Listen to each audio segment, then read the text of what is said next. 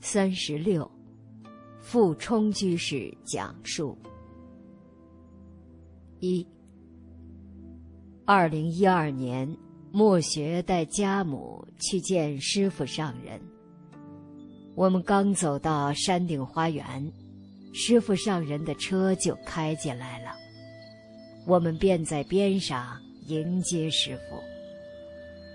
那天山顶的风比较大。莫雪母亲只穿了一件很薄的人造棉的衣服。师傅看到我们后，径直朝我和母亲的方向走过来，对莫雪母亲，就像家里人一样说了一句：“你穿的太少了，要感冒的，要多穿点。”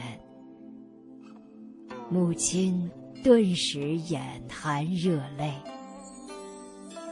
二，二零一二年清明，莫学和母亲同修去拜访师傅上人。师傅上人慈悲的带我们参观自己住的地方，从只容得下一个人上下的楼梯。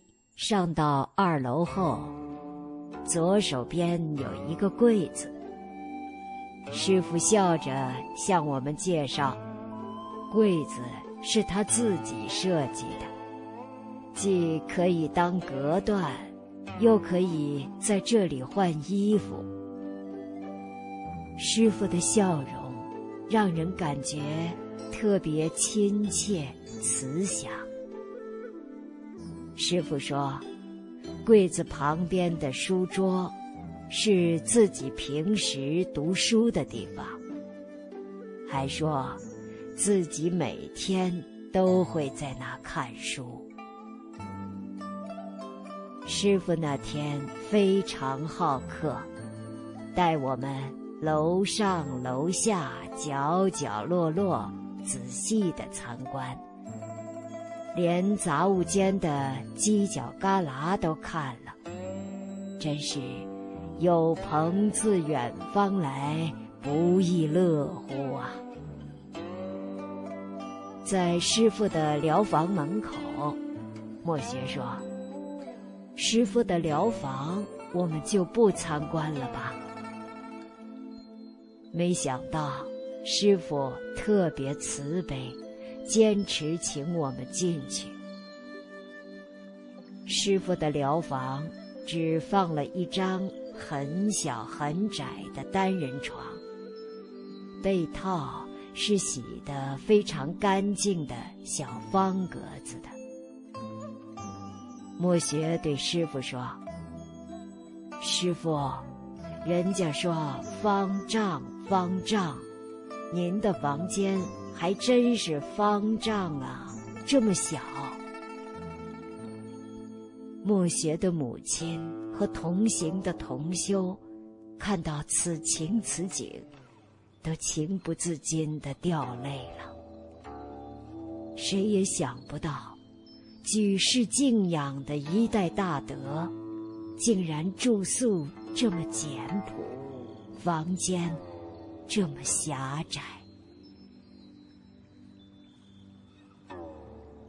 三，师父将《弟子规》中的“积案洁，笔验证，房事清，墙壁净，朝起早，夜眠迟，过犹待，百步余”等等，都做到了。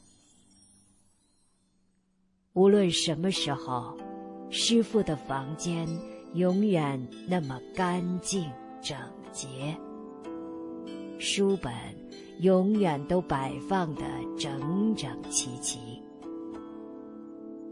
有几日，从我们住的地方，正好能看到师傅的房间。我们看到，师傅房间的灯很晚还亮着，师傅很晚还在读经。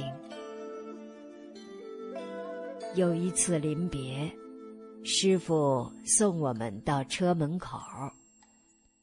我们上车后，师傅就一直站在那儿，望着我们远去。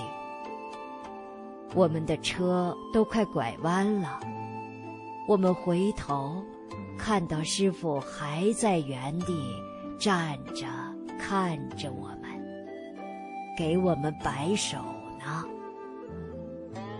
我们车上的几个人一下子都热泪盈眶了。要知道，那时的师傅已经是八十九岁高龄了。四，二零一七年，莫学带一位九零后小同修参拜师傅上人。师傅语重心长地说道：“以后，大圣佛法和传统文化红传，就靠你们这些年轻人了。”字里行间，表露出对年轻一代的期望和希冀。有一天早上，这位小同修。想去看看早餐好没好？没想到，在空无一人的餐厅里，一抬头，竟看到师傅上人和一位护法居士在绕佛。小同修一下子呆在那里，不知进退。师傅上人看到后。很慈悲地向小同修招手，并示意小同修过来和自己一起绕佛，让小同修受宠若惊。五，二零一九年十月，联合国教科文组织。净空之友社在法国巴黎总部举行护世息灾三十系念佛事和和谐世界和平论坛，多国大使、专家学者、宗教代表近千人参与了盛会，与会者。重点针对圣贤教育、宗教教育等话题进行了分析与阐述。莫学有幸受邀参加了盛会。师傅上人年事已高，加上舟车劳顿，见到莫学之后，用很小的声音和莫学说。今天能有这么一个机缘，这都是祖宗之德、三宝加持的力量，靠人力是不能达到的。我们都是凡夫，我哪有这个德行和能力呢？师傅还说，联合国大会。其实就是搭个架子，希望你们这些弘扬传统文化、大圣佛法的仁人志士，往里面不断填内容。六，师傅的洗手池和水龙头，使用后。都会自己随手擦拭得干干净净。